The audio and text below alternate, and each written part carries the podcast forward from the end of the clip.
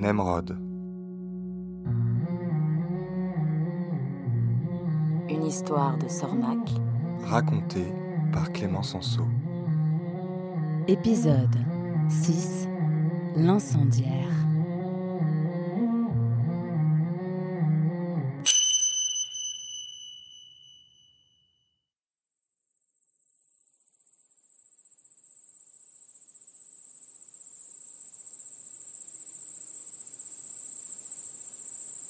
Cela faisait déjà deux heures que Nemrod marchait, dissimulé dans les bois qui bordaient la route, empruntée par le convoi.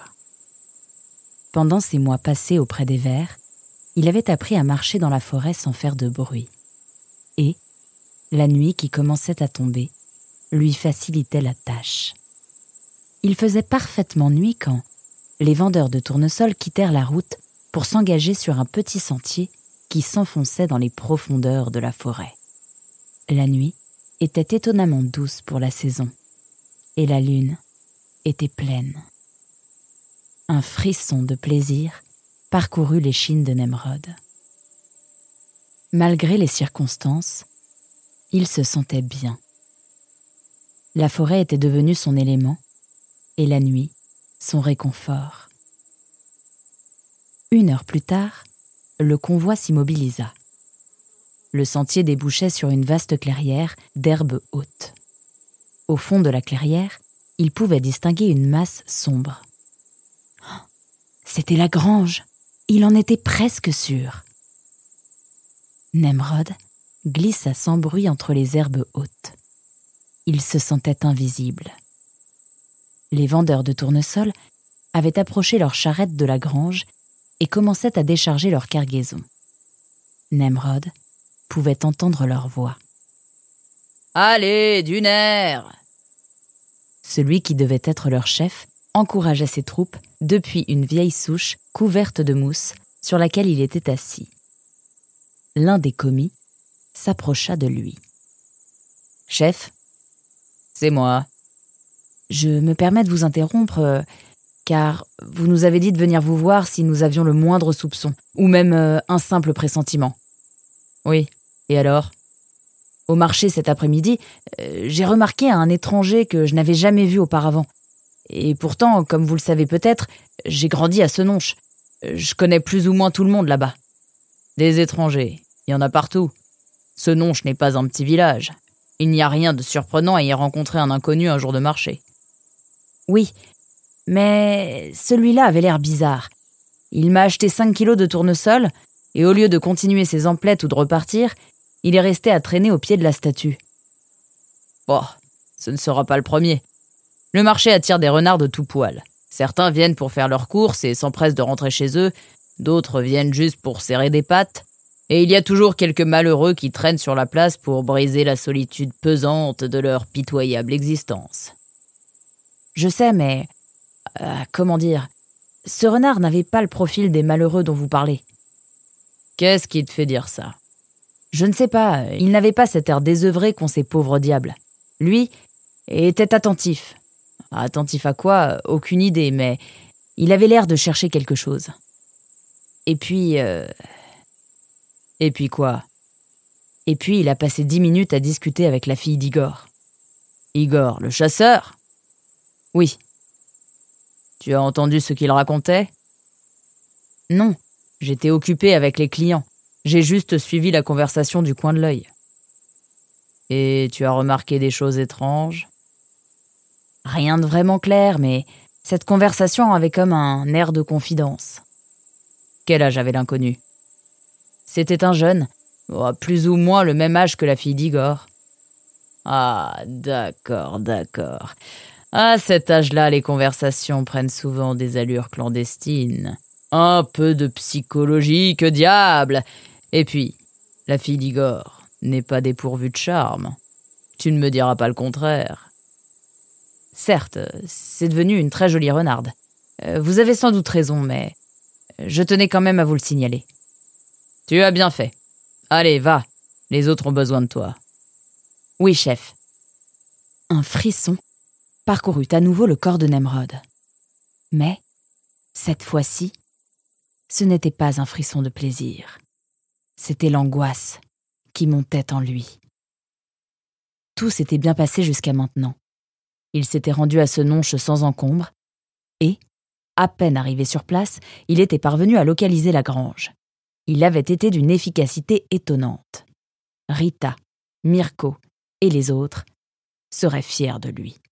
Il serait acclamé à son retour, et il pourrait enfin avoir un nom. Mais maintenant, il risquait de compromettre Nour. Le commis suspicieux, ou même son chef, ferait le lien avec l'incendie, et cela retomberait sur Nour, qui ignorait tout et n'y pouvait rien. Que faire?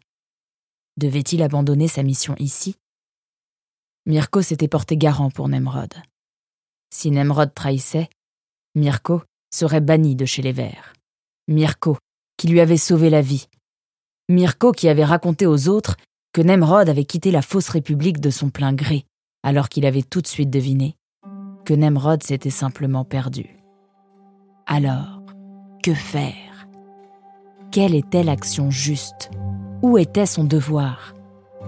Nemrod était complètement perdu.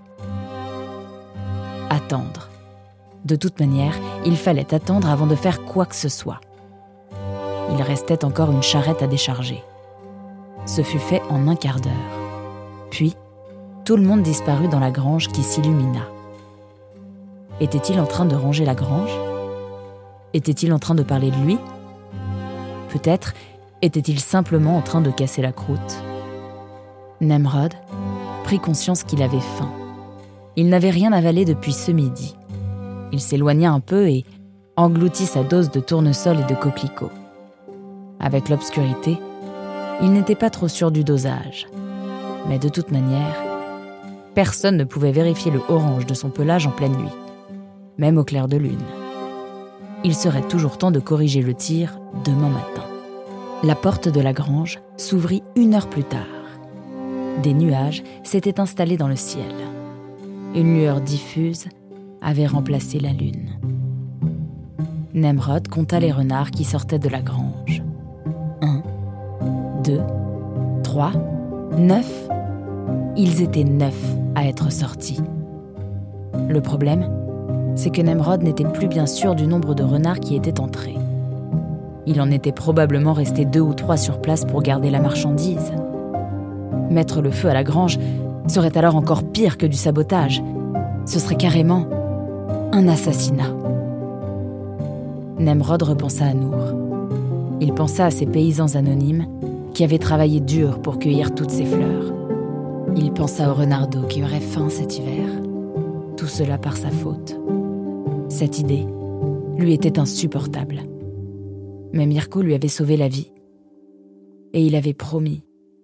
Nemrod fouilla sa mochila et tomba directement sur les allumettes que lui avait données cette endive de Yannick. S'il voulait agir, c'était maintenant. Nemrod repéra quelques meules de foin sous un toit de branches à une quinzaine de mètres seulement de la grange. S'il parvenait à les faire rouler jusqu'au mur de la grange, il n'aurait plus qu'à y mettre le feu, et la grange entière partirait en fumée. Les meules de foin furent plus faciles à déplacer que l'aurait espéré Nemrod. En un quart d'heure, il avait pu les disposer le long du mur de la grange. Nemrod respira un grand coup, prit une allumette demanda pardon, sans trop savoir à qui il s'adressait, et frotta la tige de soufre contre la boîte.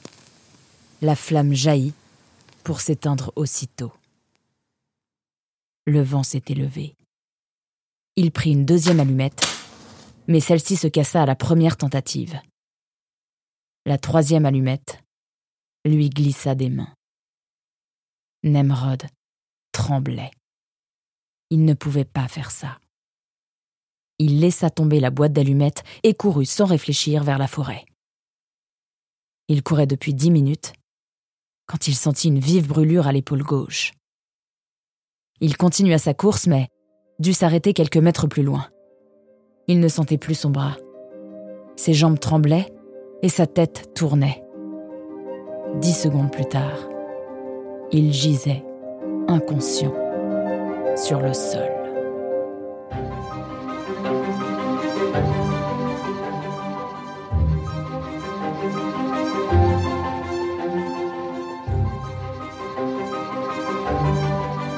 Vous aimez Nemrod? Vous voulez savoir ce qui se passe en coulisses? Inscrivez-vous à notre newsletter sur nemrod.com. 以欧。